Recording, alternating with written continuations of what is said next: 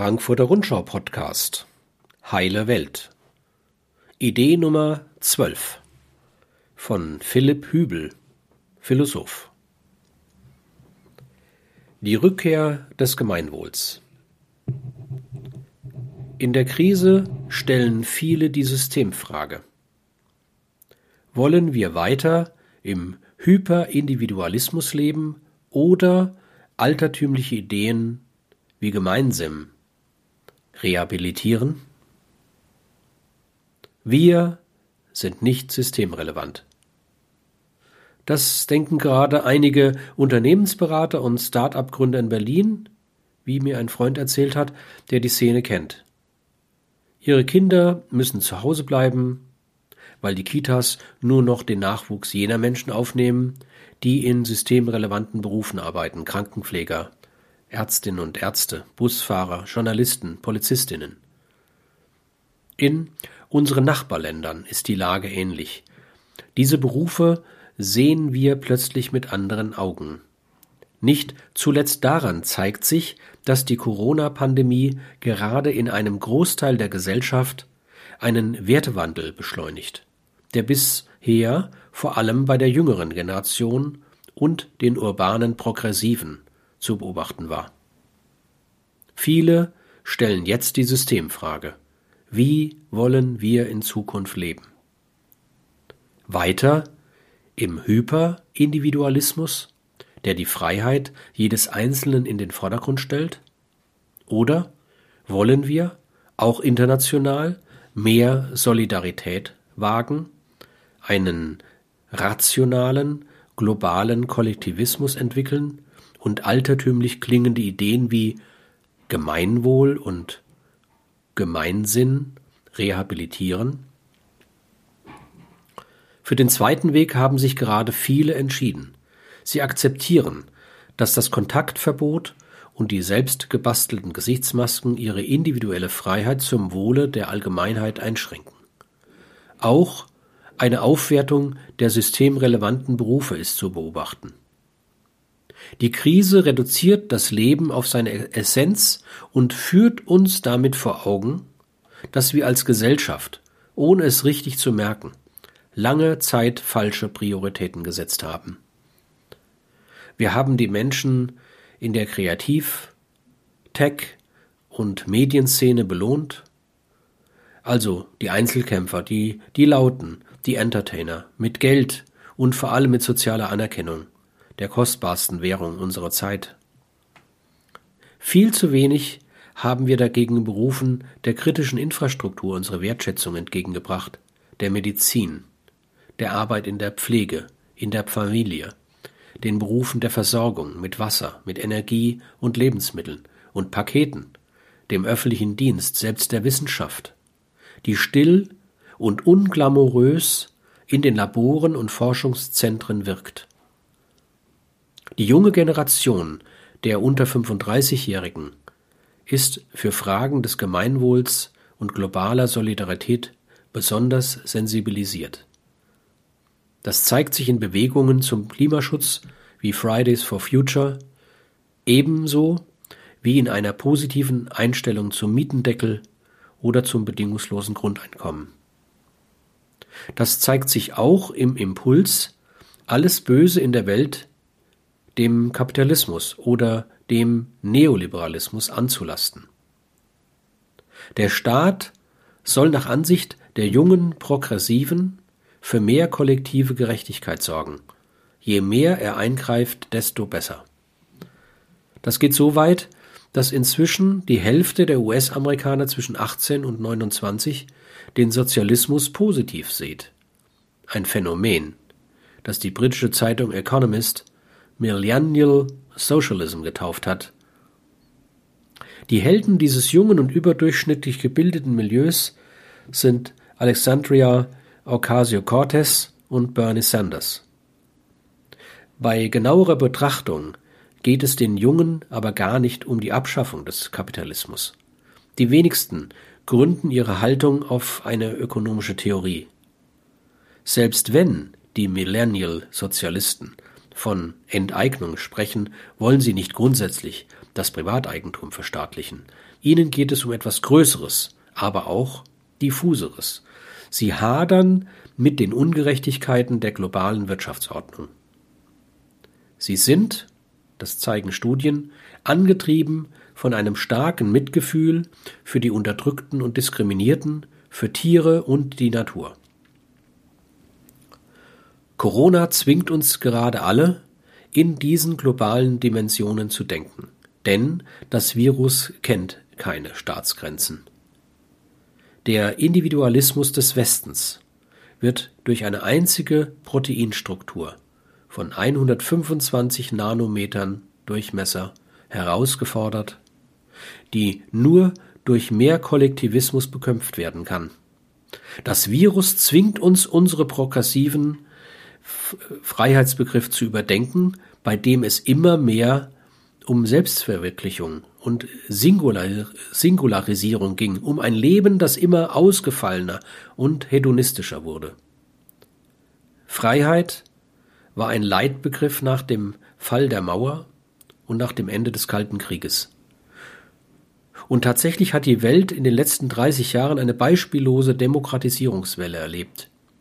Auch im Westen haben wir individuelle Freiheitsrechte dazugewonnen, beispielsweise durch die Legalisierung der Ehe, der Ehe für Homosexuelle und durch Gleichbehandlungs- und Antidiskriminierungsgesetze in vielen Ländern. In der Wirtschaft wurde Freiheit allerdings auf dem dritten Weg von Clinton, Schröder und Blair primär als Privatisierung von damals öffentlich angebotenen Gütern uminterpretiert Energieversorgung, Mobilfunk, Paketdienste, Bahn, Krankenhäuser, Schulen und Universitäten. In Deutschland kam mit der Agenda 2010 die Liberalisierung des Arbeitsmarktes hinzu. All diese Maßnahmen haben zwar sicherlich Vorteile mit sich gebracht. Die Energie und die Telefonkosten sind gesunken. Die Harzreformen haben nachweislich Arbeitsplätze geschaffen.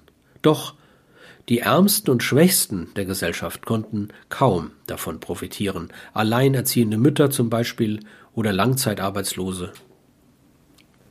Ökonomische Freiheit hat weltweit die Ungleichheit vergrößert, zudem noch auf Kosten der Natur und des Klimas. In diesem Punkt steht das progressive Prinzip der Freiheit mit den anderen zwei progressiven Prinzipien Solidarität und Gerechtigkeit im Widerspruch. Wie weltweite Studien zu der Entwicklung moralischer und politischer Werte zeigen, kommt es den Menschen in Entwicklungsländern vor allem auf materielle Sicherheit an. Survival Values. Die Rolle im Kollektiv ist entscheidend, die Religion prägt den Alltag. Sobald sich Länder industrialisieren und sich die Lebensbedingungen verbessern, gewinnt die, Indus, die Individualisierung immer mehr an Bedeutung. Die Autonomie rückt in den Vordergrund. Self-Expression Values. Die Menschen wollen sich mit ihrem Beruf persönlich verwirklichen. Eine säkulare Weltordnung verdrängt die alte Stammesmoral und die Wissenschaft tritt an die Stelle der Religion. An diesem Punkt stehen die jüngeren Generationen im Westen. Sie sind mit einer historisch einmaligen materiellen Sicherheit aufgewachsen. Ihre Werte sind im Vergleich zu früheren Generationen besonders liberal, universalistisch und solidarisch. Die Pandemie bedroht nun diese Sicherheiten existenziell und hebt gleichzeitig die Ungerechtigkeit der Welt hervor. Die Armen leiden am meisten. Gerade in der Corona-Pandemie erleben wir einen starken Staat, der einzelnen Menschen Freiheiten nimmt, um die Schwachen zu schützen. Viele müssen plötzlich konsequenter denken, als sie es gewohnt sind, auch wenn die Klimaaktivisten das schon lange fordern. Welche Folgen hat meine heutige Handlung in den nächsten Tagen, Wochen, Jahren? Wie intensiv darf ich kollektive Güter nutzen und wie sehr schadet mein Verhalten der Allgemeinheit. Das Klima und die Rohstoffvorräte sind öffentliche Güter. Ein moderner, weit gefasster Gemeinwohlbegriff muss festlegen, dass wir Menschen von bestimmten Gütern nicht ausschließen sollten. Neben Straßen, Grünflächen und dem öffentlichen Rundfunk gehören dazu auch solche, die noch vor gar nicht allzu langer Zeit private Luxusgüter darstellten, wie Medizin, Bildung und digitale Kommunikation. Das zeigt die Pandemie ebenfalls. Schon vor der Corona-Krise haben Forscher, Umweltaktivisten und die Demonstranten von Fridays for Future immer wieder betont, dass das Klima ein öffentliches Gut ist, das der ganzen Menschheit gehört und das wir durch unseren Lebensstil schädigen. Die weltweiten Rohstoffe im Prinzip auch. Sie werden von den Industrienationen verbraucht, obwohl sie allen gleichermaßen zustehen sollten. Wenn nun in der aktuellen Krise Quarantänerohstoffe wie Toilettenpapier und Atemschutzmasken knapp werden, spüren wir plötzlich alle, was Ressourcenmangel bedeutet. Auch die Frage, wie wir uns in der Stadt begegnen, rückt durch die Pandemie auf einmal ins Zentrum unserer Aufmerksamkeit. Die Nutzung der Stadt war bisher ebenfalls eher unter den Jungen und den Progressiven ein Thema. Wie wollen wir in der Stadt zusammenleben? Benötigen wir Autos? Ist Straßenwerbung nicht visuelle Umweltverschmutzung? Warum gibt es zu viele seelenlose Orte vor Bahnhöfen und Einkaufszentren? Wem gehört der Wohnraum? Die Frage, wie wir uns in den Dörfern und Städten begegnen, erscheint plötzlich relevanter denn je. Die vermutlich bisher am wenigsten geklärte Frage zum Gemeinwohl lautet, wem gehören die Daten? Die Pandemie zeigt auf fatale Weise, dass man die Infektionskurve nur dann abflachen kann, wenn man international alle Daten austauscht. Hätten die Länder im Februar besser kommuniziert, hätte man die Verbreitung schon früh nachhaltig dämpfen können. Die Pandemie macht also deutlich, dass Informationen zentraler Bestandteil der kritischen Infrastruktur sind, so wie Wasser, Strom und Nahrung. Mehr noch. Es sind Güter, die weder exklusiv noch umkämpft sein sollten. Daher ist es umso skandalöser, dass Monopolisten wie Facebook und Google den alleinigen, unkontrollierten Zugriff auf unvorstellbar viele Daten haben, von deren Nutzung alle profitieren könnten.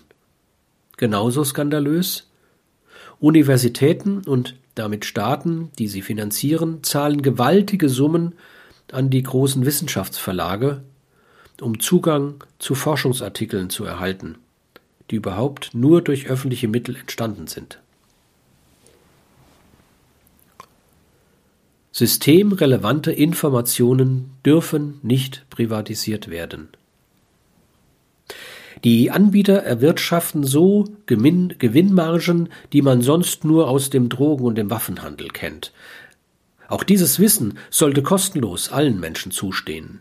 Daten und Wissen oder allgemeiner Informationen sind nämlich nicht der Rohstoff des 21. Jahrhunderts, wie es oft heißt, sondern etwas Wertvolleres.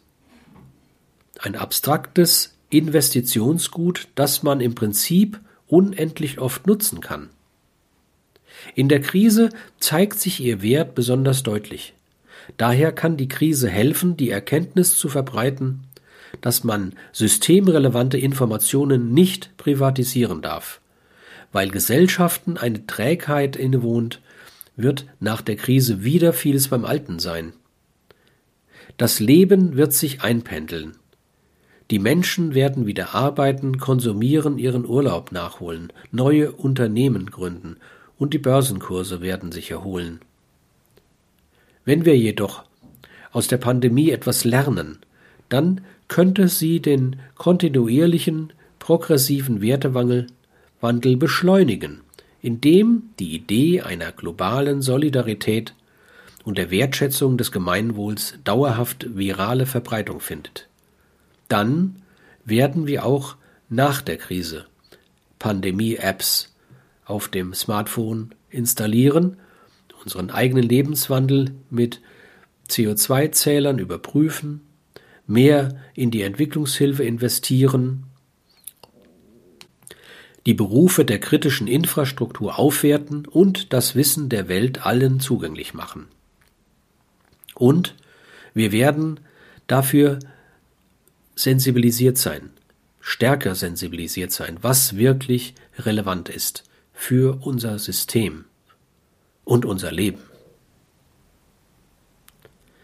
Dieser Beitrag wurde gesprochen von Erich Ruhl-Badi. Alle Beiträge des Podcasts gibt es auch als Buch.